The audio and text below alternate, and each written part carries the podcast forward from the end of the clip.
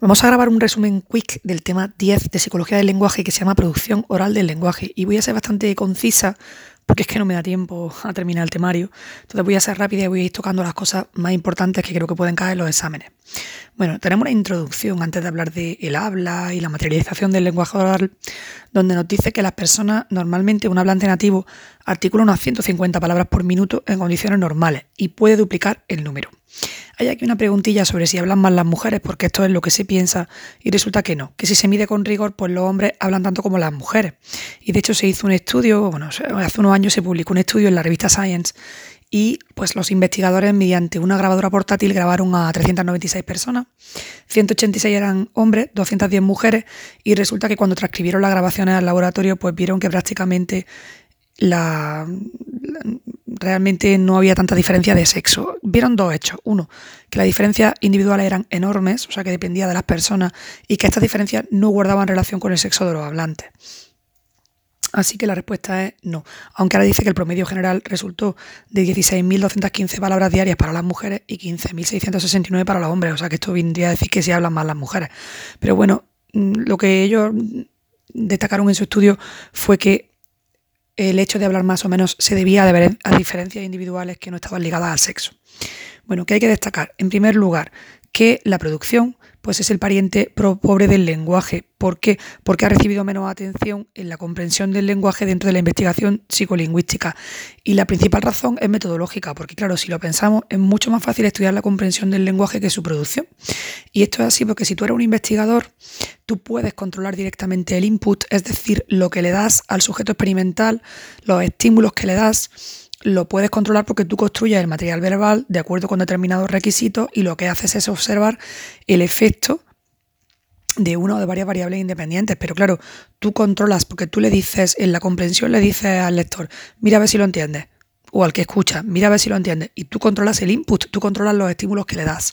En la producción es al revés porque resulta que el input lo constituye pues la supuesta intención comunicativa, la representación inicialmente no lingüística del contenido del mensaje y el output pues es la producción lingüística. Y esta circunstancia pues es la que ha sesgado durante varios años, pues bastantes años la investigación en producción hacia metodologías pues, de corte más observacional, donde lo que se han analizado, o sea, las fuentes de datos que más han usado, pues han sido corpus o muestras naturales del lenguaje. Así que yo de aquí me quedaría con que la producción se ha estudiado menos que la, que la comprensión y que las razones han sido metodológicas. En el estudio de la comprensión del lenguaje, el input es el texto o el lenguaje en sí mismo y el output no es directamente observable, debe ser inferido a partir de la respuesta del participante en la tarea experimental. Y en la comprensión, el input no es controlable, es, y este es el, mayor problema, no tengo posibilidad de controlar el input y el output es eh, la producción lingüística. Tenemos ahora una pregunta que se llama el habla, materialización del lenguaje oral. Y aquí yo destacaría, primero, que intervienen de forma coordinada para hablar más de un centenar de músculos distintos que hace falta una sincronización muy fina de un montonazo de movimientos en secuencias complejas y que desde el punto de vista motor, pues quizás es la conducta más complicada. Y es la responsabilidad central pues probablemente recae en las estructuras neuronales del área de Broca y en de determinados circuitos subcorticales. Podemos distinguir tres funciones fisiológicas que se producen a la vez cuando hablamos. Una es la respiración, otra la fonación y otra la articulación. La respiración obviamente provee la energía mecánica que es necesaria para suministrar el aire o la presión. Luego, la fonación es la que genera la fuente del sonido o la materia prima acústica gracias a las cuerdas vocales y la articulación pues es la que moldea esa materia prima que han producido las cuerdas vocales ah, y se moldean a través de los órganos articulatorios del tracto del conducto vocal. Así que respiración, fonación, articulación.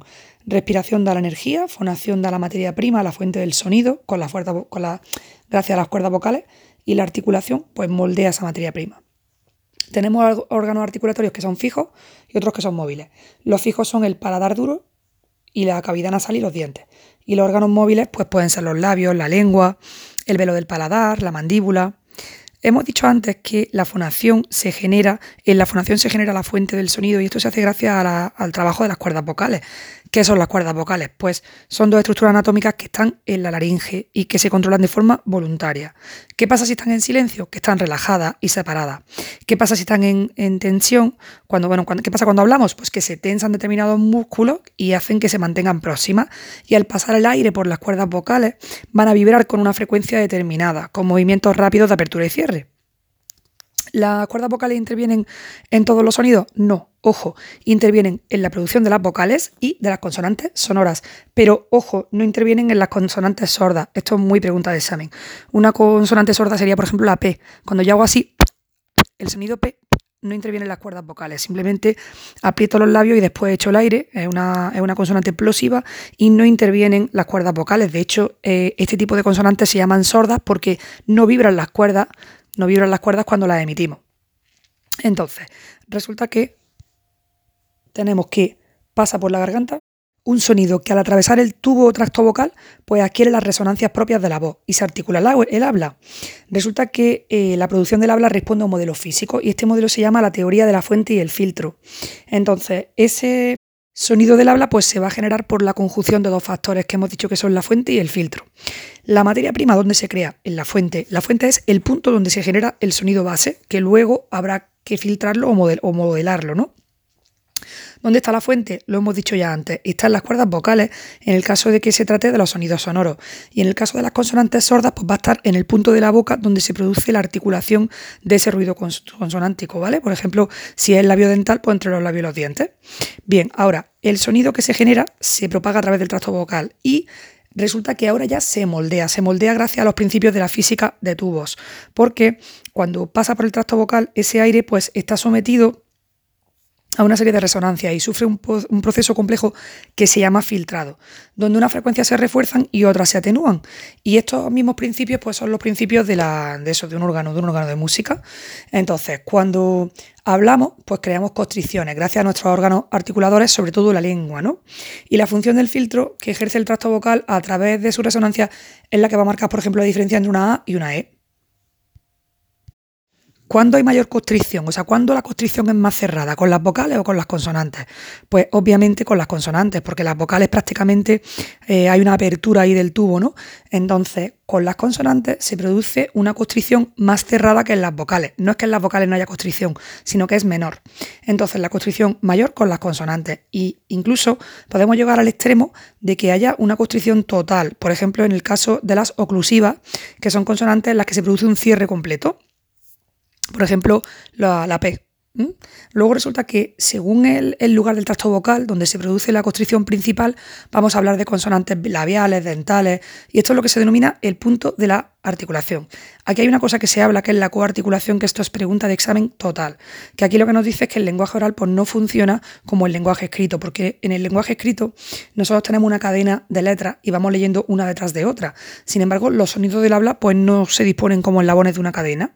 Y esto es debido a la coarticulación. Y lo que pasa con la articulación, o sea, la causa de la coarticulación es que se van mezclando los rasgos característicos de sonidos vecinos. Y al final, pues se funden entre sí. Entonces, cuando articulamos un fonema, vamos a anticipar movimientos o gestos articulatorios de los fonemas futuros y vamos a arrastrar movimientos residuales de los anteriores, por eso se funden. Hay un, solapamiento de los movimientos articulatorios. Y aquí dice, que esto también lo veo yo muy pregunta de saben, es que a veces la influencia de un fonema se extiende hasta seis unidades más allá.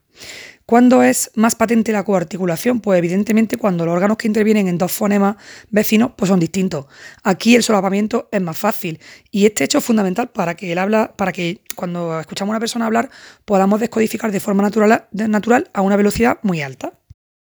Vamos a hablar ahora de las fuentes de datos, cómo se hace la investigación sobre producción oral del lenguaje. Bueno, pues hay dos aproximaciones básicas, una que tiene una tradición más larga y que se basa en la observación y el registro del habla espontánea, y otra que es de corte experimental, que lo que utiliza sobre todo pues son los tiempos de reacción en el nombrado de objetos o dibujos. Así que por un lado observamos y registramos el, área, perdón, el habla espontánea o pues medimos los tiempos de reacción en el nombrado de objetos y dibujos pues, de corte experimental, supongo que en laboratorio, ¿no? Y a ellas pues, se van a unir las evidencias de carácter neurológico, tanto de pacientes con lesiones cerebrales como más recientemente, pues a través de los registros electrofisiológicos y de neuroimagen en las personas que tienen el cerebro intacto. Vamos a ver en, esta fuente de datos vamos a hablar por un lado de las pausas y vacilaciones, que nos van a ofrecer datos sobre cómo se hace la producción oral del lenguaje. Los errores del habla también son fuentes de datos. Los estudios sobre punta de la lengua, los fenómenos de punta de la lengua. Los estudios experimentales cronométricos y por último la evidencia neurológica. Vamos a hablar entonces de las características temporales del, habla, que serían las pausas y vacilaciones.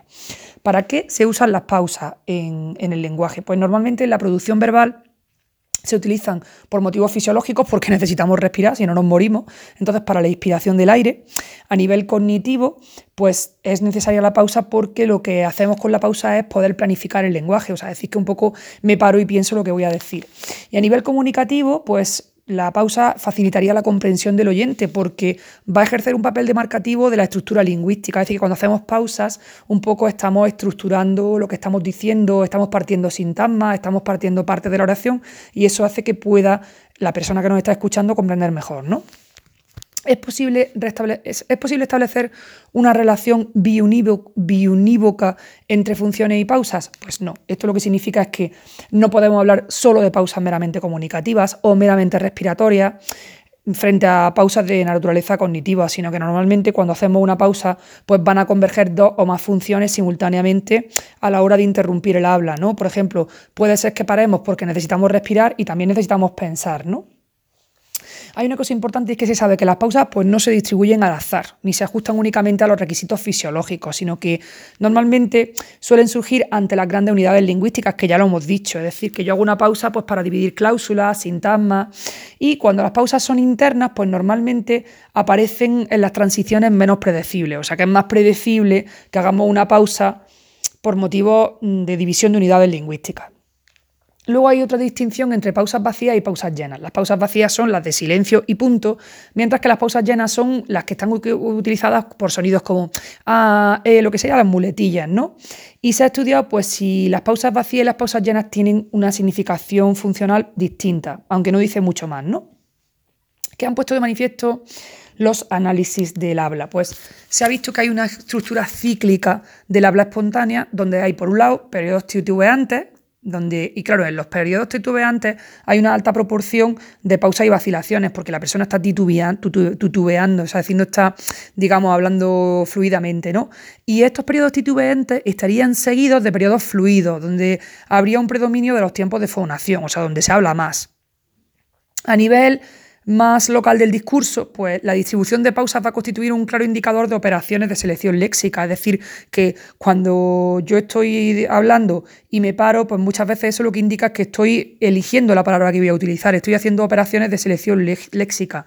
Y ¿Cuándo suele haber más pausas? Pues delante de elementos léxicos de baja frecuencia de uso. Es decir, cuando yo digo una palabra que es menos frecuente, me voy a parar más que cuando si digo una palabra pues más frecuente, ¿no?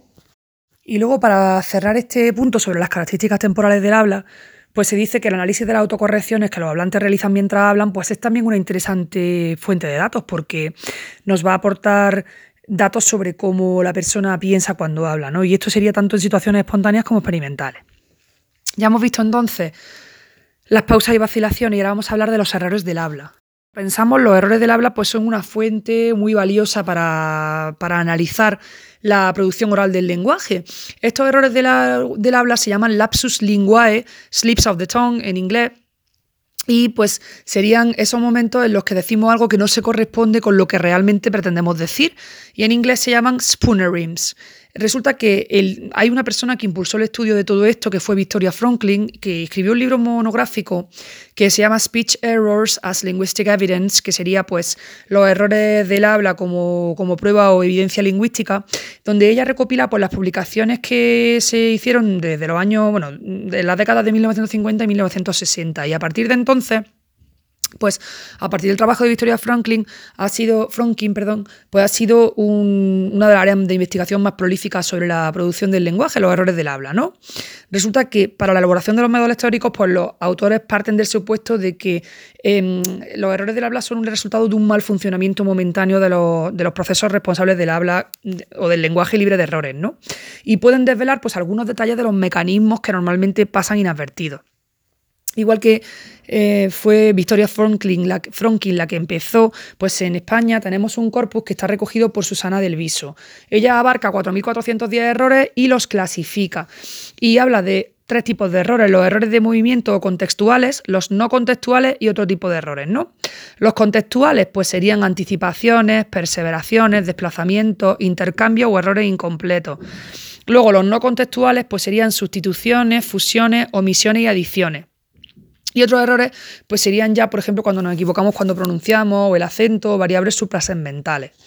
Resulta que los errores pues, pueden ser muy diversos, pueden ser muy diversos, pero ojo porque en ningún modo son aleatorios o arbitrarios. Esto es muy pregunta de examen, ¿eh? O sea que los errores no son aleatorios, sino que constituyen un fenómeno sistemático. Es decir, que es gracioso porque son errores, pero están sometidos a reglas, ¿no? Entonces, los hablantes nos podemos equivocar de muchísimas maneras distintas, pero no de cualquier forma. Y, había, habría algunas circunstancias que aumentarían la cantidad de errores, por ejemplo, el cansancio o el estrés, ¿no? Sin embargo, aunque aumente la cantidad de errores, no va a alterar su cualidad, es decir, no va a alterar las características básicas. Los errores resulta que están sujetos a restricciones de carácter gramatical y van a afectar pues, a sintagmas, a palabras, a morfemas, a fonemas. Y aquí esto también es muy pregunta de examen. Los errores raramente afectan a sílabas. Y el elemento erróneo y el elemento pretendido, pues casi siempre pertenecen a la misma clase gramatical. O sea que yo, por ejemplo, me puedo equivocar y decir en vez de gato perro, pero normalmente no. O bueno, o en vez de gato pato, pero suelen ser, pues si me equivoco entre dos sustantivos o entre dos adjetivos, suelen pertenecer a la misma clase gramatical y raramente afectan a sílabas. Hemos dicho antes que los errores podían ser contextuales, no contextuales y otro tipo de errores. Resulta que los errores contextuales también se llaman errores de movimiento. Y estos errores de movimiento pues, son especialmente informativos sobre algunos procesos mentales que tenemos de secuenciación y ordenación. Es decir, cuando secuenciamos las palabras, cuando las ordenamos. Cuando estamos planificando el lenguaje, tenemos que decidir pues, cómo vamos a ir poniendo una palabra delante de, otra, cómo la vamos a ordenar. ¿no? Entonces, en, los errores de movimiento lo que pasa es que hay una interacción entre dos elementos que de algún modo pues tienen que estar presentes simultáneamente en la representación mental de lo que se va a decir. Y claro, se llaman de movimiento porque a lo mejor esos dos elementos teníamos que decir uno primero y otro después y lo hacemos al revés. Entonces, si lo recordamos, los errores de movimiento podían ser anticipaciones, perseveraciones, desplazamientos, intercambios. Entonces, pues eso, cuando tú dices, cuando quieres decir me encanta la pasta y dices me pasta la encanta, que lo que estás haciendo es ordenar de forma equivocada las palabras. Y, al final lo que quiere decir aquí es que los errores de movimiento te dan una visión, nos dan una visión cuando investigamos la producción oral del lenguaje sobre que esos dos elementos que están interaccionando tienen que estar presentes simultáneamente en la representación mental de lo que se va a decir, porque si no, no habría este error de movimiento, ¿no? Si pensáramos primero una palabra y luego otra, no podríamos intercambiarlas como está sucediendo aquí, ¿no?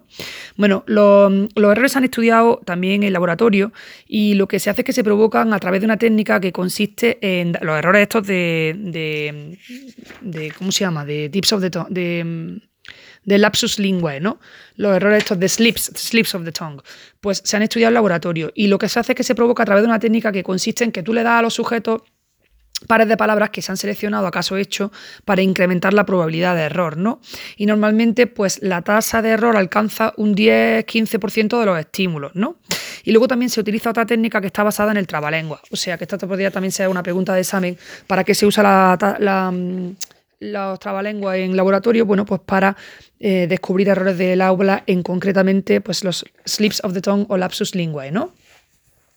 Vamos a ver otro fenómeno que también nos ofrece datos sobre cómo se procesa la producción oral del lenguaje, que serían los estados de punta de la lengua. Este fenómeno, ¿cómo se llama en inglés? Se llama TOT o Tips of the Tongue y se define pues, como un estado subjetivo que a veces experimenta un hablante pues, cuando está seguro de que conoce una palabra y sin embargo temporalmente eres incapaz de obtenerla y, pronunciarla, pero al mismo tiempo estás seguro de que la sabes y tu recuerdo te parece inminente. No, no, si ya me está viniendo, ya me está viniendo. Pues ese estado subjetivo se llama punta de la lengua, ¿no? ¿Qué pasa durante el fenómeno de punta de la lengua? Pues que normalmente lo que nos pasa es que disponemos, el hablante dispone de información parcial sobre la palabra, es decir, como que sabes la longitud, algunos fonemas, fragmentos, pero no te sale la palabra entera, ¿no? Y ojo, porque tienes información parcial, pues a lo mejor eso de la longitud, de los fonemas, pero siempre cuentas con la información semántica, sabes lo que significa, lo que no sabes es cómo decirlo y tienes a lo mejor conciencia de algunos sonidos. A veces dicen, no, si tiene una R, esta palabra tiene una R, pero, el significado, tienes, cuentas con la información semántica, pero la información de la palabra es parcial. Y parece que este fenómeno de la punta de la lengua pues, se corresponde con una interrupción eh, en un estado intermedio de activación léxica. Es como si tuviéramos una foto fija de algo que normalmente sucede de forma rápida y como que nos quedamos atrapados en la foto fija y no conseguimos avanzar, ¿no? Y es curioso porque, claro, la punta de la lengua lo que pone de manifiesto es una cosa que acabamos de decir y es que la, cuando yo recupero una unidad léxica de mi diccionario mental, cuando yo busco una palabra, normalmente no lo hago en un único paso, sino que por lo menos tienen que existir dos tipos de representaciones cognitivas que están relativamente diferenciadas, que una corresponde con la información fonológica de la palabra, cómo se pronuncia, qué letras lleva, qué sonidos lleva, y otra su contenido semántico. O sea que el fenómeno de punta de la lengua lo que a mí me demuestra sobre el procesamiento del habla es que cuando yo recupero una palabra en mi diccionario eh, personal, cuando yo busco una unidad léxica, la represento de dos maneras, por sus sonidos a nivel fonológico y por su significado. Y entonces a lo mejor te quedas atrapado en que a nivel semántico estás viendo la palabra, pero a nivel fonológico pues no la encuentras, ¿no? Y esto concuerda con un esquema que se llama el esquema de Levelt, que es un esquema sobre la estructura interna de las palabras, ¿no? Y según el planteamiento de Levelt, pues hay dos palabras dentro de una, perdón, dos elementos dentro de la palabra. Uno sería el lemna y otro sería el lexema. El lemna, el lemma pues incorpora información semántica y también información sintáctica, o sea, qué significa la palabra y cómo se utiliza en la oración, ¿no? Pues si es el núcleo del sujeto si eh, ah, funciona como determinante, pues todo esto sería información semántica y sintáctica. Y luego estaría el lexema, que sería la forma de la palabra. Y aquí ya abarcamos información fonológica y morfológica, es decir, los sonidos y luego la apariencia eh, estructural de la palabra, ¿no?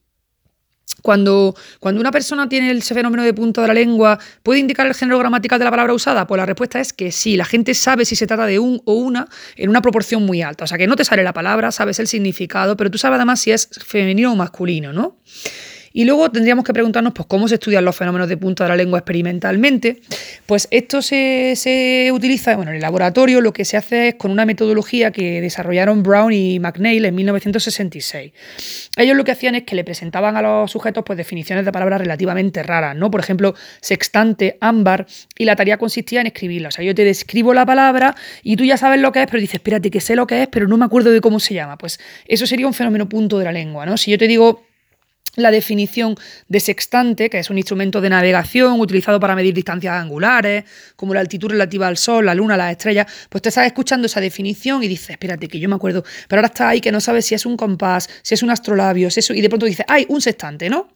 Resulta que cuando hicieron estos experimentos, pues en ocasiones los investigadores vieron que se daba un fenómeno el fenómeno de punto de la lengua, y en esas circunstancias pues se les pedía por escrito que hicieran conjeturas acerca de características parciales de la palabra en cuestión, o sea que le decían, vale, no te acuerdas de la palabra, pero ah, dime si te acuerdas de algún fonema que lleve, si te acuerdas de decir, pues eso que hemos dicho antes, que el acceso al, al significado, al contenido semántico, digamos que es total, pero la, recuperación de la información eh, fonológica, morfológica es parcial. Entonces lo que hacían era que decían a la gente, mira, haz conjeturas sobre, explícame un poquillo que no te sale la palabra, pero ¿qué, qué ves de las características parciales de la palabra en cuestión? ¿no?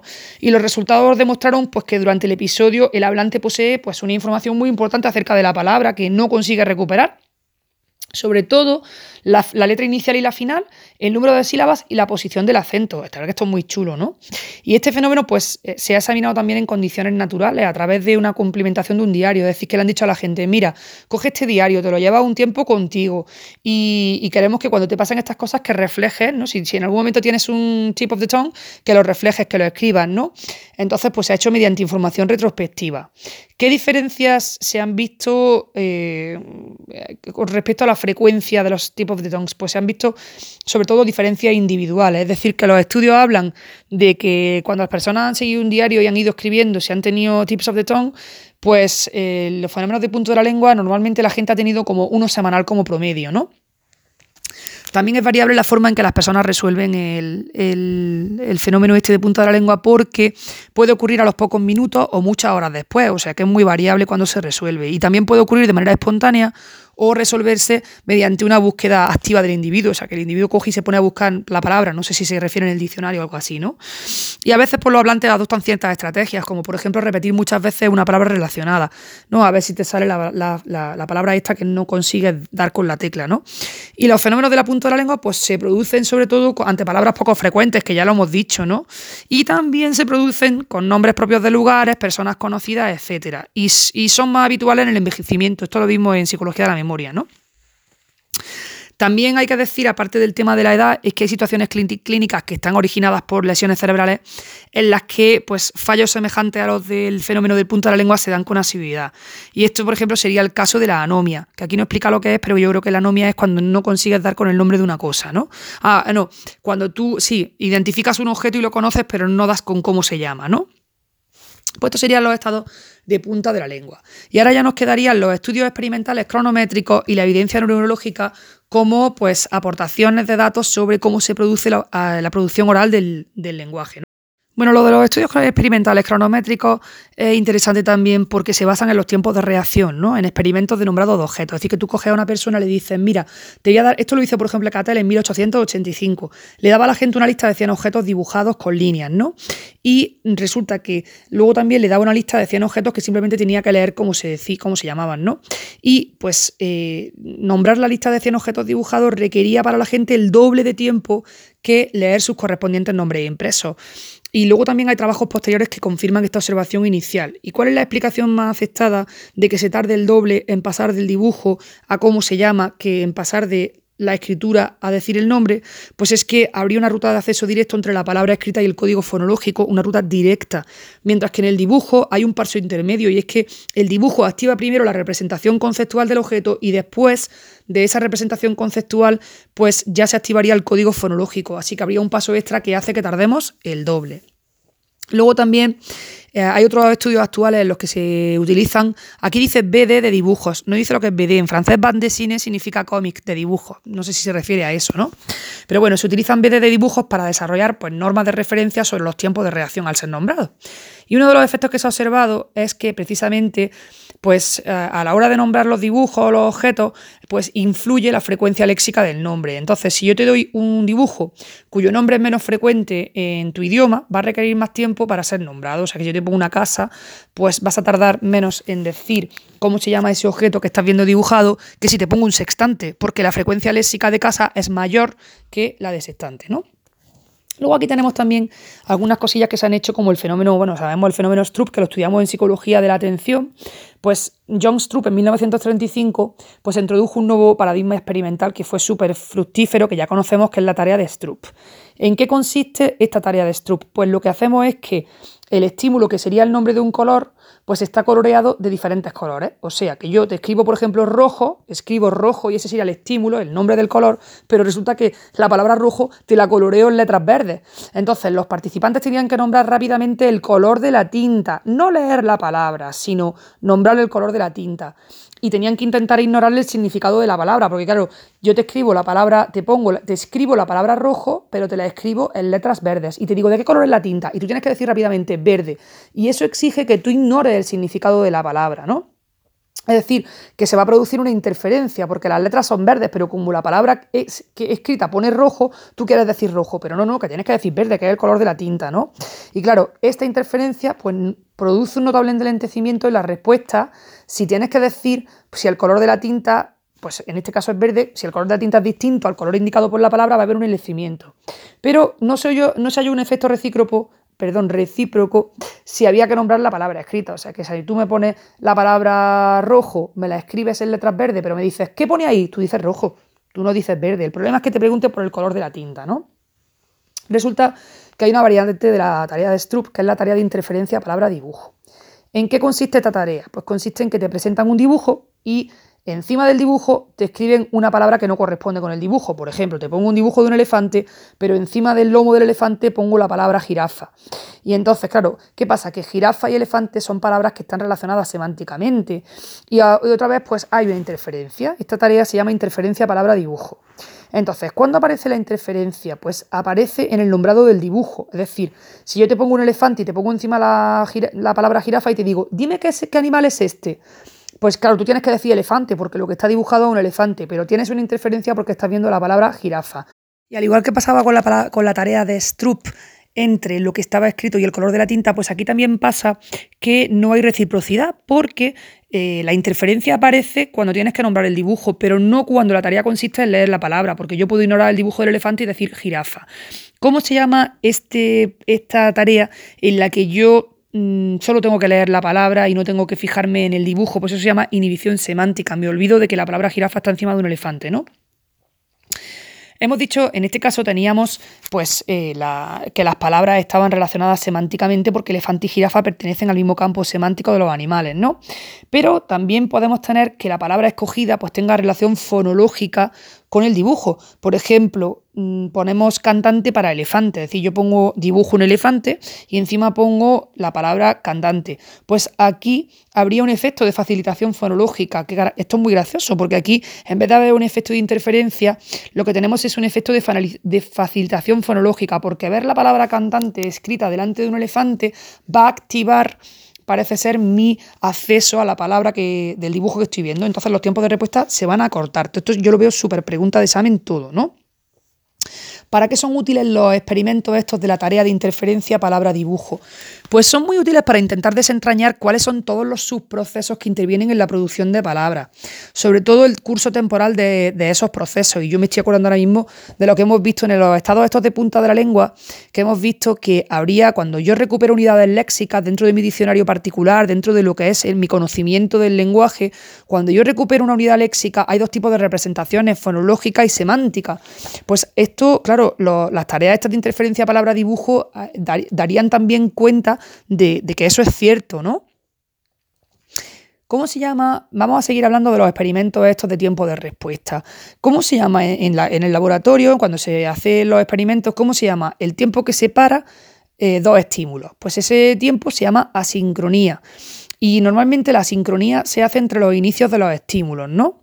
Que se, en inglés se dice Stimulus Onset Asynchronous, que se llama SOA. Entonces, el tiempo que separa dos estímulos en el laboratorio se llama asincronía y le llamamos SOA. ¿Quién hizo el primer experimento así de este tipo? Pues fue Glasser y Dusselhoff en 1980 y Dunkelhoff en 1984. Ellos lo que hacían es que presentaban en cada ensayo un dibujo y una palabra, y la tarea consistía en nombrar el dibujo ignorando la palabra. Resulta que los tareas, los, autores, pues, pues jugaron con los SOA, con la, con la asincronía entre palabra y dibujo, de manera que los valores negativos significaban que la palabra va antes que el dibujo y los positivos que va después, mientras que el cero sería la presentación simultánea. Entonces, ellos tendrían pues tres condiciones. Una en la que te presento a la vez el dibujo y la palabra, que eso sería el SOA cero. Otra en la que te presento primero la palabra y luego el dibujo, que ahí tendríamos valores negativos porque la palabra está antes que el dibujo, y positivos del SOA, ¿no? que sería el dibujo antes que la palabra. ¿Y qué vieron? Pues que la activación del significado de la palabra interviene en el significado del dibujo en un intervalo que abarca unos 300 milisegundos antes y después de la presentación del dibujo. ¿Y cuándo alcanza el máximo de interferencia? Pues entre 0 y 100 milisegundos tras la aparición del dibujo. Estos datos pues, coinciden con el efecto Stroop, es decir, que en el efecto Stroop pasaba lo mismo. Y a partir de aquí pues, se alimenta un programa informático que se llama Weaver, que lo que intenta es simular los procesos mentales de producción de palabras. Hay otras innovaciones experimentales, por ejemplo, la de Schiffel, Meyer y Levelt, que lo que hacen es que introducen la palabra distractora de forma auditiva. O sea, que ahora mismo, ahora, antes era que yo veía escrita la palabra y luego me presentaban un dibujo. Pues esta gente tunea ese experimento y en vez de verla escrita, me la presentan de forma auditiva. Pero bueno, en cualquier caso, ya sea viendo la palabra escrita o ya sea escuchando la palabra, lo que sostienen los trabajos de interferencia palabra dibuja es precisamente dibujo, pues es precisamente que se llega a la conclusión de que cuando nosotros producimos una palabra, la activación semántica ocurre unos 100-150 milisegundos antes que la fonológica. ¿Y eso cómo se ha visto? Pues porque hay una. Cuando, cuando la palabra semánticamente relacionada se presenta al mismo tiempo o un poquito después que el dibujo, pues hay una, hay una inhibición semántica temprana. Mientras que cuando la palabra fonológicamente relacionada se representa un tiempo después, pues hay una facilitación fonológica. Y eso, eso lo que viene a decirnos es que la activación semántica se produce un poco antes que la activación fonológica a la hora de producir una palabra, concretamente 100-150 milisegundos. Ya solo nos queda ver como fuentes de datos para el estudio de la producción oral del lenguaje la evidencia neurológica, que sería el punto 5 de esta pregunta.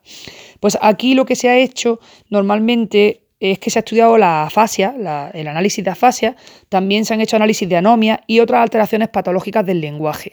Estos son una fuente muy importante de información sobre el funcionamiento de los mecanismos lingüísticos normales y va a representar el campo de la neuropsicología cognitiva que en este caso se parte de dos supuestos en la neuropsicología cognitiva. Por un lado la especificidad y por otro la, transparencia. ¿A qué nos referimos con especificidad? Pues lo que hacemos es que asumimos que es posible encontrar pues, patrones de preservación y deterioro del lenguaje altamente selectivos y específicos, que van a ser dependientes de ciertos subprocesos pero no de otros. Y también patrones complementarios o dobles disociaciones. Así que la especificidad es uno de los supuestos de la neuropsicología cognitiva.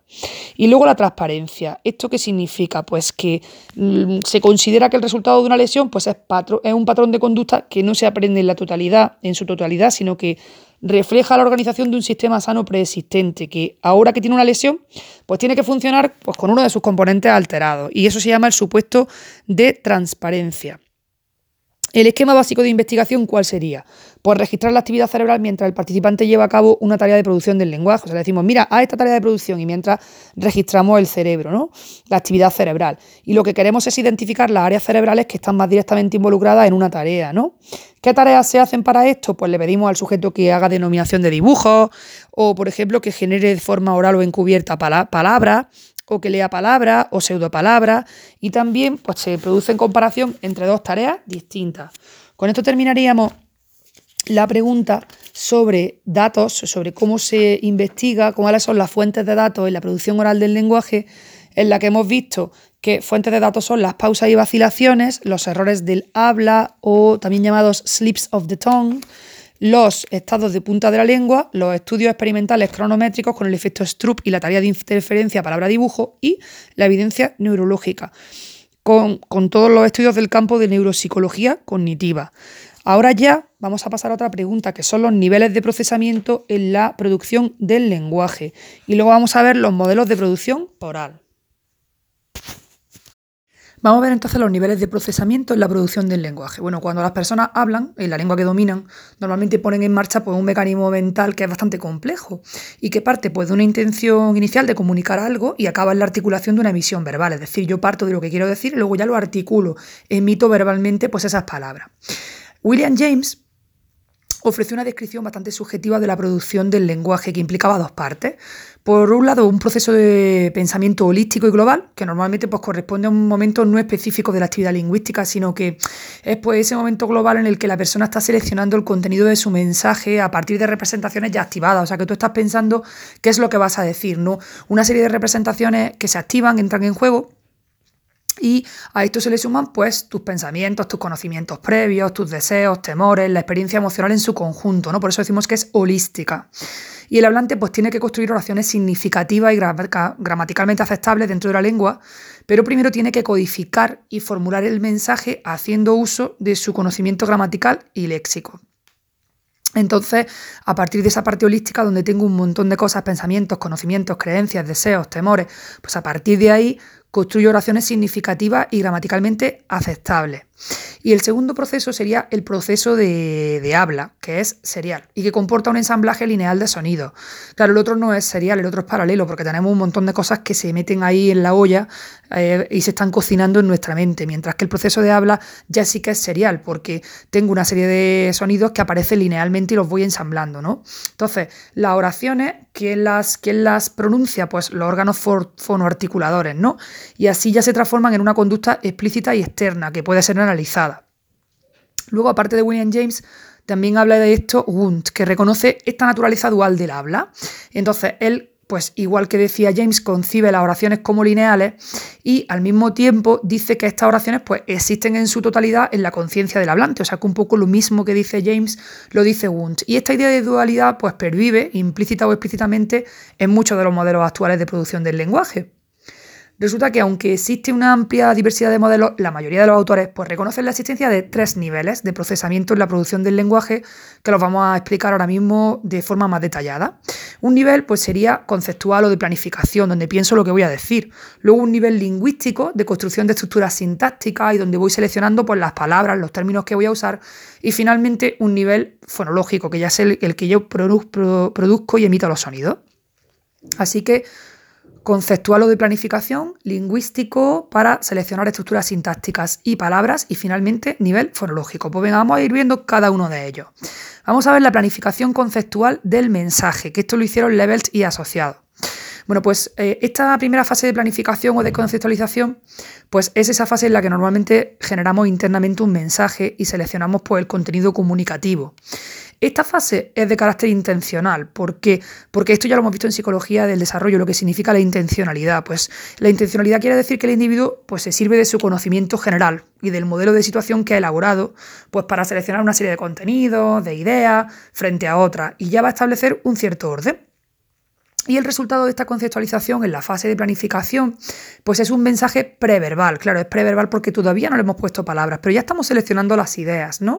Esta fase de planificación conceptual del mensaje pues, es independiente de cualquier lengua específica, porque el mismo contenido se puede expresar en distintos idiomas y por medios distintos, ¿no?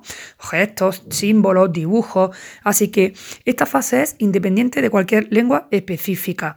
Y aquí tendríamos dos tipos de procesos, los de macroplanificación y los de microplanificación. ¿Cuáles son los de macroplanificación? Pues claro, la misma palabra lo dice macro, pues organizan las grandes líneas del discurso global, ¿no? Y aquí hay que tomar dos decisiones sobre el contenido, que sería la la información específica que va a aparecer en el enunciado y luego el orden en el que se va a presentar. Pues esto sería la macroplanificación. Grandes líneas del discurso global, información que va a aparecer, información específica y el orden en el que lo voy a poner en el enunciado. Y luego ya el proceso de microplanificación sería un proceso local donde el hablante adopta una perspectiva, un punto de vista. Aquí tampoco explica mucho más, ¿no? La verdad que podría haber puesto algún ejemplo. Bueno, pues esta sería ya la primera fase de las tres que hemos dicho, que sería la planificación conceptual del mensaje. Luego tenemos la codificación gramatical y la lexicalización. Hemos dicho antes que el resultado de la planificación es una representación preverbal de la oración, es decir, que todavía no la hemos codificado lingüísticamente, no le hemos dado un formato verbal. Entonces, en esta parte de codificación gramatical y lexicalización es cuando vamos a elegir los conceptos léxicos, es decir, cuando vamos a elegir las palabras apropiadas del vocabulario para expresar la idea que queremos expresar y además vamos a construir la estructura sintáctica. Así que aquí tendríamos dos operaciones básicas que el hablante tiene que ejecutar de forma automática sin ser consciente. Una es la selección léxica, es decir, selección de palabras, y por otra la construcción del marco estructural sintáctico, su relación sintáctica. Cada una de esas palabras que voy a utilizar, ¿cómo las voy a poner? Esta palabra va a ser el núcleo del predicado, esta va a ser el núcleo del sujeto, esta va a actuar como determinante, como modificador, pues la construcción de ese marco estructural sintáctico. Vamos a profundizar en cada una de ellas un poquito. Esta construcción de la estructura sintáctica, ¿en qué consiste? Pues lo que acabamos de decir, vamos a especificar pues, qué elementos servirán como sujetos de la emisión verbal, cuáles actuarán como objetos y de qué clase, ¿no? Eh, podríamos preguntarnos, oye, ¿qué va antes, la selección léxica o la estructura sintáctica? Primero elijo las palabras y luego veo qué función les voy a dar o es al revés. Pues resulta que no hay acuerdo entre los investigadores. Y al final es probable que suceda algo intermedio, es decir, que en un primer momento se seleccionan pues, una o varias palabras clave, por ejemplo, un nombre o un verbo ¿no? que determina la estructura básica, y inmediatamente después pues, se insertarían los restantes elementos léxicos en los huecos, ¿no? que se llaman slots de la estructura. Es decir, que sería pues, un 50-50. Elijo algunas palabrillas, les doy, su, les doy su estructura sintáctica básica y luego voy a ir rellenando los huecos que son los slots. ¿no? Es como si digo, por ejemplo, pues em, la estructura básica sería la vaca está comiendo, que ahí estoy cogiendo la, la palabra vaca, la palabra comer, y las estoy ordenando en un sujeto y un predicado, y luego ya relleno los huecos. Por ejemplo, la vaca que tiene manchas negras y blancas está comiendo en el prado maravilloso. Entonces es como que hago una estructura básica con una selección léxica y alguna algunas funciones sintácticas y luego ya pues voy rellenando, ¿no? Resulta que en, esta, en todo esto parece que los verbos desempeñan un papel bastante especial porque se puede decir que muchos verbos vienen ya con la estructura sintáctica puesta. Por ejemplo, si pensamos en el verbo dar, claro, yo estoy pensando en los verbos transitivos.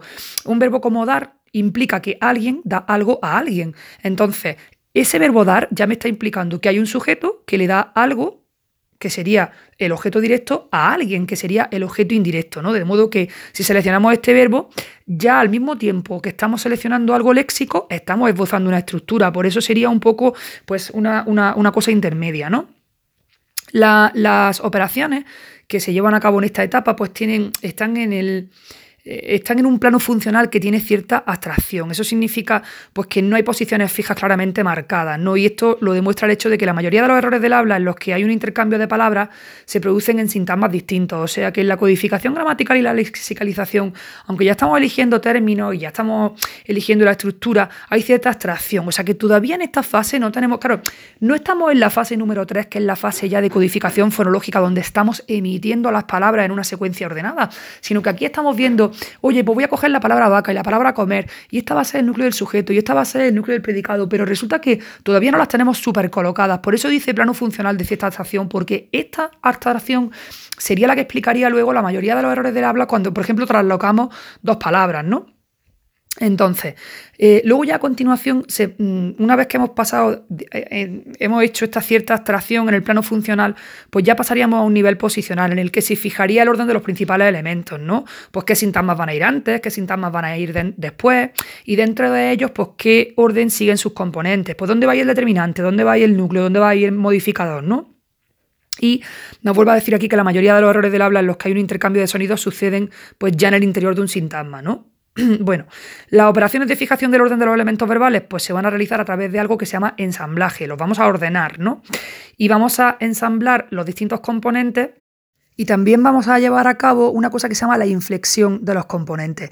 Yo aquí, bueno, esto dice que es un nivel inferior más detallado, no lo explica mucho. Yo entiendo que la inflexión sería, por ejemplo, que a lo mejor a un nivel más, mm, digamos, más... Mm, más inicial, pues yo puedo decir, por ejemplo, la vaca, comer en el prado, pero luego ya cuando estoy ensamblando las, las, partes de la oración, también hago una inflexión. Por ejemplo, ya no digo comer, digo comía. Creo que es esto, ¿eh? pero no lo dice, yo es lo que creo que significa. Pues ya hemos visto entonces, en este nivel 2 de codificación gramatical y lexicalización, ya hemos visto cómo se construye la estructura sintáctica. Y ahora vamos a ver la lexicalización, que sería ese proceso en el que seleccionamos las palabras de nuestro diccionario mental, ¿no? Resulta que mediante la lexicalización vamos a pasar de esa representación semántica, de ese significado, de esa idea que tenemos, la, idea que representa, que está representada mm, en nuestra mente, pues vamos a pasar del significado de la palabra a su representación fonológica en forma de sonido. Y este proceso pues, va a ocurrir en dos etapas que son bastante intuitivas. Primero activamos el significado y después recuperamos la forma fonológica, ¿no? Que esto lo hemos visto antes en el, en el tema este de los tipos de tone, cuando hemos visto la Em, el fenómeno de punta de la lengua, hemos visto lo que dijo Levelt ¿no? de la teoría de los lemmas. Hemos dicho que Levelt dijo que cada palabra está representada, pues por, tiene como dos partes o dos, digamos, dos niveles. Cada palabra tiene un lemma y un lexema. El lemma, si nos recordamos, si nos acordamos, era la información semántica y también la sintáctica, es decir, qué significa la palabra, mientras que el lexema era la forma léxica que ya incorporaba la información morfológica y fonológica, es decir, la parte visible de la palabra. Entonces resulta que, si lo recordamos en, el problema este de tipos de tongue, la persona accedía al significado claramente, pero no accedía bien, o sea, accedía al lemma, es decir, a la parte semántica, pero no accedía al lexema, no accedía a la información morfológica y fonológica, o al menos no del todo, porque a lo mejor recordaba algunas, algunas letras o recordaba por qué letra empezaba y por qué terminaba. Entonces, dijimos que la teoría de los lemmas de Levelt nos dice que la palabra está representada por un lemma y un lexema, y los lemmas, puesto que son el significado, pues van a ser amodales, es decir, que no son específicos de una modalidad. Da igual que sea auditiva, sea visual o gestual. Y ese lemma va a constituir la representación mental que refleja un estado intermedio entre la activación de la idea y los sonidos del habla que se necesitan para expresar esa idea. O sea que yo tendría primero la idea del concepto, después el lemma, que sería el significado, la activación de la idea de ese concepto, y luego ya el sonido del habla, que sí que va a ser el lexema, ¿no? Eh, todo el mundo acepta la naturaleza del lemma y todo el mundo dice, sí, sí, Levelt, tienes razón, existe el lemma y el lexema. Pues no todo el mundo no acepta la naturaleza esta del lexema. Por lo menos no es, la aceptación no es unánime, ¿no? Y Karamazza en 1997 mm, considera que los lemmas pues, son una, una complicación innecesaria, ¿no? Y dice, mira, Levelt, te flipa un poco y yo no estoy muy seguro de que, de que haya evidencia empírica que o sea, decir, que, el hecho de la. Yo no estoy segura de que eso de que los fenómenos de la punta de la lengua mm, nos den a entender que existe un lemma y un lexema, yo no estoy tan, tan convencida de que haya tanta evidencia empírica de este hecho, ¿no? Entonces, ¿qué dice Karamazza si no es así? Si Karamazza dice que eso de lema y lesema, que no es así y que no hay tantas pruebas a partir de los tipos de tongue, dice, ¿qué él dice él? Pues él dice que existe una activación parcial fonológica, ¿no? Él dice, mira, tiene que existir alguna dependencia entre ambos tipos de activación, porque según el esquema de los lemmas, la información sintáctica es previa a la fonológica, ¿no? O sea, que el lemma va antes que el lexema. Por lo tanto, la información sintáctica es previa a la fonológica. Y entonces, si esto es así, no debería ser posible recuperar la, información fonológica sin recuperar la sintáctica. Sin embargo, el análisis de datos revela cierta independencia de ambas activaciones. O sea que Karamazza lo que le dice a Levelt es que si el lemma va antes que el lexema, lo sintáctico, va, antes de lo fonológico y por lo tanto nunca podría recuperar lo fonológico antes que lo sintáctico. Sin embargo, cuando se analizan datos provenientes de estudios se ve que hay cierta independencia entre, estas ambas activaciones y eso a Karamazza le sirve para decir que no está tan seguro de la teoría esta de los lemmas de Levelt. Ya hemos visto entonces en el proceso, en el, procesamiento de la producción del lenguaje ya hemos visto la planificación conceptual del mensaje, la codificación gramatical y la lexicalización, y ahora nos quedaría la codificación fonológica. Esta, en la, etapa anterior, hemos generado una estructura que constituye ya una representación léxico-sintáctica del enunciado. Y a partir de ella, pues, ¿cuál va a ser nuestro cometido principal? Pues va a ser garantizar que los sonidos de las palabras salen en el orden adecuado y con la prosodia adecuada. ¿Qué es la prosodia? Pues la acentuación, la, entonación, el acento, es decir, con la musicalidad de la lengua. Si es, por ejemplo, una pregunta, pues tiene que terminar, na, na, na, tiene que terminar así, ¿no? Entonces eso sería parte de la prosodia, ¿no? Entonces, aquí el ámbito de aplicación perdón, en la codificación fonológica el ámbito de planificación es más reducido y la mayoría de los errores del habla de tipo fonológico se suele dar por, intercambio de fonemas y suelen ocurrir dentro de un sintagma, ¿no? ¿Cuál es nuestra experiencia? Nuestra experiencia con respecto a la codificación fonológica es que las personas tenemos como una voz interior, ¿no? Tenemos un habla interna o subvocal que es accesible a nuestra conciencia. Y esta representación pues, está constituida por palabras que se hayan organizado en una secuencia de sonidos, o más exactamente, es como si tuviéramos pues, imágenes acústicas de los sonidos que van a configurar el enunciado verbal. Y esto, ¿qué nos va a permitir? Pues nos va a permitir a, los hablantes examinar introspectivamente ese plan fonético. Es decir, que yo tengo como una especie de imagen acústica de los sonidos que voy a emitir y voy a examinar por dentro ese plan fonético antes de tomar la decisión de articularlo y hacerlo público, ¿no? Y si no lo tengo claro, pues lo reservo para mí mismo, ¿no? Entonces, en esta configuración del plan fonético también podemos distinguir varios niveles de representación que se van a superponer ¿no? y que se van a acoplar entre sí en, en dos planos fundamentales. Uno sería la representación suprasegmental y otra sería la representación segmental. ¿Cuál es la suprasegmental? Pues sería la estructura prosódica y métrica, y mientras que la segmental estaría organizada sobre la base de la estructura silábica y sus segmentos constituyentes.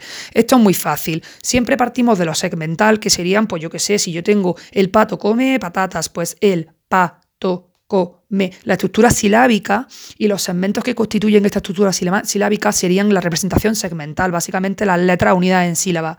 Mientras que la representación suprasegmental tiene que ver con la estructura prosódica. Es decir, si yo, por ejemplo, digo el pato está comiendo patatas, eso es una oración afirmativa. Eso lo voy a decir de una manera diferente a que si digo el pato está comiendo patatas, pues eso sería una pregunta. Y ahí cambia la estructura suprasegmental, porque tendría una entonación que corresponde a la oración interrogativa, que ya no formaría parte de, la representación segmental, sino de la suprasegmental porque pertenece a la prosodia. Bueno, incluso el acento, ¿no? No es lo mismo canto que cantó. Pues ahí, fíjate, ahí hay un efecto suprasegmental que hace que la palabra sea distinta. Bueno, pues ahí estaría la prosodia, la métrica, la acentuación. ¿Cuál sería el último paso en el plan fonético? Pues que este plan, eh, en esta codificación fonológica, está muy bien que tengamos una representación interna acústica de las palabras, pero tendremos que convertirlas ya en sonidos. Pues el plan fonético tiene que transformarse en plan motor. Entonces vamos a dar una serie coordinada de órdenes motoras que van a dar lugar a la realización articulada del mensaje verbal. Hay un modelo que es el modelo de Levelt, Roelof y Meyer que presupone la existencia pues, de un silabario tenemos un repertorio de movimientos articulatorios que se corresponden con las sílabas más frecuentes de un idioma y son las que vamos a hacer, son las que vamos a utilizar este silabario, lo vamos a utilizar para pasar del plan fonético al plan motor. Bueno, con esto terminaríamos ya la pregunta que habla de los niveles de procesamiento de la producción del lenguaje, que hemos visto que son tres, y ahora pasaríamos a los modelos de producción oral. Aquí tenemos una introducción antes de pasar a hablar de cuáles son esos modelos de producción oral, que en concreto son tres. Tenemos modelos discretos, bueno, se agrupan en tres, ¿no? Los modelos discretos o modulares, los modelos interactivos y los modelos en cascada. Pero antes de hablar de esto, de los modelos de producción oral, tenemos aquí un cuadrito que habla sobre la escritura, ¿no? ¿Y qué nos dice de la escritura? Pues nos dice que a través de la escritura podemos convertir nuestras ideas y sentimientos en signos gráficos que otras personas pues, pueden leer y comprender, obviamente, ¿no? Resulta que la escritura comparte muchos procesos con el habla, porque también comienza con la planificación del mensaje, la conversión de este mensaje a un formato verbal, a través de la construcción de oraciones, o sea que hay muchas cosas que coinciden entre la escritura y la producción oral, ¿no? Luego vamos a seleccionar los elementos léxicos y finalmente vamos a realizar los procesos motores, que en este caso, en vez de convertir los fonemas ya en, pues digamos, articulación de sílabas, pues lo que vamos a hacer es componer palabras en signos gráficos. ¿Cuáles serían las diferencias importantes? Entre la producción oral y la producción escrita? Hombre, pues que en el habla existe una audiencia que está continuamente interactuando y en la escritura pues falta esa interacción. Obviamente yo escribo un texto y ya lo leerá alguien, mientras que en la producción oral normalmente, aunque a no ser que esté muy loca, no, no, habla uno solo, sino que habla con alguien, ¿no?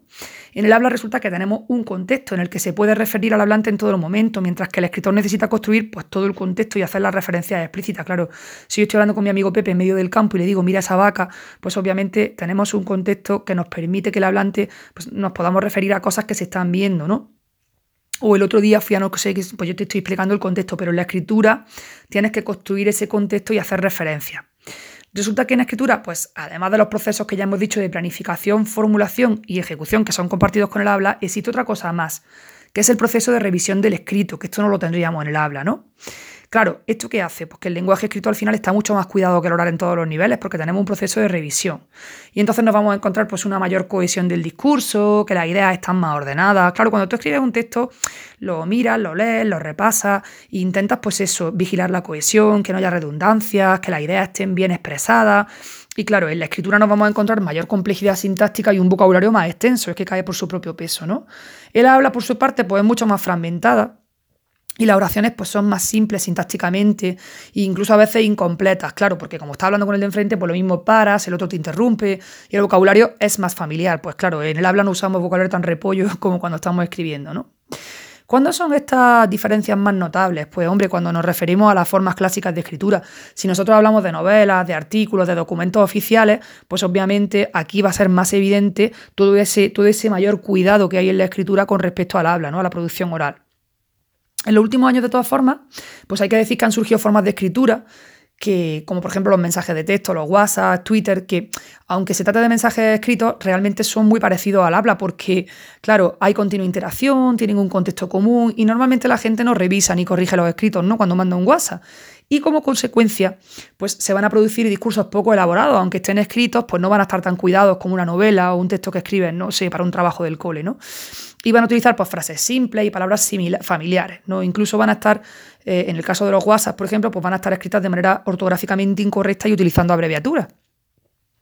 Para escribir, pues podemos usar un guion, podemos improvisar, que esto, improvisar, que esto sea más creativo, o podemos seguir un guion y dejar de seguirlo en un momento concreto, ¿no? Pero bueno, aquí tendríamos las diferencias fundamentales, o sea, las las cosas más comunes, es decir, la parte común entre escritura y producción oral, que tendría que ver con la planificación, formulación y ejecución, y la parte distinta, que tendría que ver con el proceso de revisión del escrito, ¿no?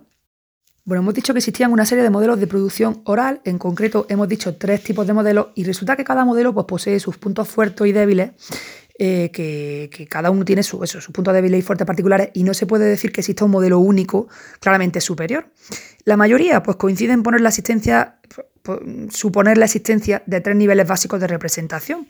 La representación del significado, de las representaciones léxicas y de los fonemas. Y las diferencias surgen cuando se entra en el detalle de su funcionamiento y cómo se relacionan entre sí. O sea que todos están de acuerdo en esos tres niveles, pero luego ya no están de acuerdo a lo mejor en cómo funcionan o en cómo se em, relacionan unos con otros. ¿no? Entonces tenemos modelos discretos o modulares, modelos interactivos y modelos en cascada. Los modelos discretos o modulares pues lo tenemos en los de Garrett de los errores, de Levelt de selección de palabras y son modelos que son en serie. Esto en realidad ya lo hemos apuntado anteriormente y va a sonar todo lo que voy a contar ahora porque es que lo hemos dicho ya, ¿no? Bueno, uno de los modelos discretos o modulares más representativos es el que propuso Merrill Garrett y está basado en los errores del habla. Y esta persona, este investigador, dice que la producción del lenguaje pues, atraviesa una serie de etapas de procesamiento y son tres niveles, que son el nivel del mensaje, el nivel de la oración y el nivel articulatorio o motor. El nivel de mensaje conceptual pues es cuando se dan procesos de inferencia que dan lugar a una representación del mensaje y que tiene que empezar a tomar un cuerpo lingüístico.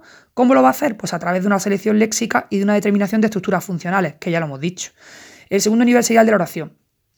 Aquí tengo dos subniveles que serían el nivel funcional y el posicional. El funcional es cuando ya de verdad selecciono las formas léxicas y el contenido semántico, y el posicional donde ya ordenaría las palabras. Y el nivel 3 es el articulatorio o motor, donde yo ya convierto lo que he pensado, he seleccionado léxicamente y sintácticamente, pues lo pronuncio. Y entonces aquí intervendría la prosodia, es decir, el nivel suprasegmental y el nivel segmental o segmento fonético. Resulta que Garrett estableció una clara distinción entre palabras de contenido y palabras de función. Ya sabemos que las palabras de contenido se llaman también palabras de clase abierta, mientras que las palabras de función son las palabras de clase cerrada, que son pues, todo lo que son los las preposiciones, las preposiciones, las conjunciones, los artículos, palabras de clase cerrada, ¿no? Resulta que las, las, palabras de contenido se recuperan por su contenido semántico y precisamente como esta persona estudió los errores del habla, pues vio que las interrupciones solo se producen ante palabras de clase abierta, es decir, antes de un sustantivo antes de un verbo, cuando dudas cómo se dice algo, pues ahí eh, hay interrupciones delante de una palabra de clase abierta. Normalmente no hay interrupciones delante de una preposición o delante de una conjunción porque son palabras de clase cerrada. Resulta que las palabras de función son indispensables para organizar la estructura sintáctica y no serían seleccionadas hasta un nivel posicional, que hemos dicho que el nivel posicional era dentro del segundo, de la segunda etapa, ¿no? Hemos dicho que había tres niveles de procesamiento en el modelo de Merrill Garrett, que eran el nivel del mensaje o conceptual, el de la oración y el de nivel articulatorio motor. Y dentro del de la oración hemos dicho que había un nivel funcional y un nivel posicional. En el funcional teníamos la selección de formas léxicas y la estructura semántica y el posicional ya donde se ordenan las palabras? Pues resulta que las palabras de función, claro, nos van a servir para ordenar las palabras en esa estructura sintáctica y no se van a seleccionar hasta el nivel posicional. Esto también es muy pregunta de examen, ¿eh? Bueno, hay otros modelos que se han centrado más en los procesos de selección de palabras habladas dentro de este apartado de modelos discretos o modulares. Y el más influyente ha sido el de Levelt y colaboradores, que surge para dar cuenta pues, de los datos que se obtienen eh, con tiempos de respuesta en un montón de experimentos que se hacen de nombrado de objetos. ¿no? Resulta que eh, parte de la base, o sea, Levelt parte de la base de que la producción del lenguaje atraviesa una serie de estadías ordenados. ¿no? Y él lo que dice es que la activación va pasando de uno a otro sin retroalimentación hacia atrás. O sea que yo voy uno, dos, tres, cuatro, y no voy hacia atrás. Y resulta que cada etapa pues, va a generar un tipo de representación que va a suponer pues, la materia prima, el input para la siguiente. Entonces, él asume que la información pasa por una serie de etapas que actúan de forma discreta o modular y que van desde la preparación conceptual a la articulación de los sonidos. Y cada etapa de procesamiento pues, va a producir un tipo distinto de representación que se va aproximando a la representación sonora. O sea que vamos evolucionando desde esa preparación conceptual hacia esa articulación pasando una serie de etapas modulares que están estancas, que cada una no se relaciona con la anterior, es decir, no volvemos hacia atrás, ¿vale? Y entonces él dice, pues mira, las etapas son cinco. Eh, primero, preparación conceptual, donde, yo elijo el mensaje y el concepto. Segunda, selección del lema. Vamos a acordarnos que Levelt era el que distinguía entre el lema y el lexema. Entonces, si no sale el lema es que se muere, o sea, es que él necesita hablar de su lema. Entonces, selección del lema, que ya sabemos que es el contenido semántico y sintáctico. Esta selección sería pues muy rápida, muy robusta. Luego se pasa desde la información conceptual sintáctica al dominio fonológico articulatorio, que este ya sería más frágil. Por eso aquí podemos tener el fenómeno punto de la lengua, ¿ok? Entonces, preparación conceptual, selección del lemma, luego construcción de la forma fonológica, este sería el paso 3 con los gestos articulatorios, donde tendríamos una codificación morfológica y una codificación fonológica o silabización. En la codificación morfológica activaríamos el morfema, es decir, el género, el número, todo esto, ¿no? Si es un sustantivo. Mientras que en la codificación fonológica o silabización ya pasaríamos, pues ese sustantivo, si el sustantivo es pato, pues ya secuencia de sílabas pato. Luego el cuarto paso sería la codificación fonética, donde activamos planes articulatorios para producir esa estructura de sílabas que tenemos en la mente pero todavía no hemos ejecutado.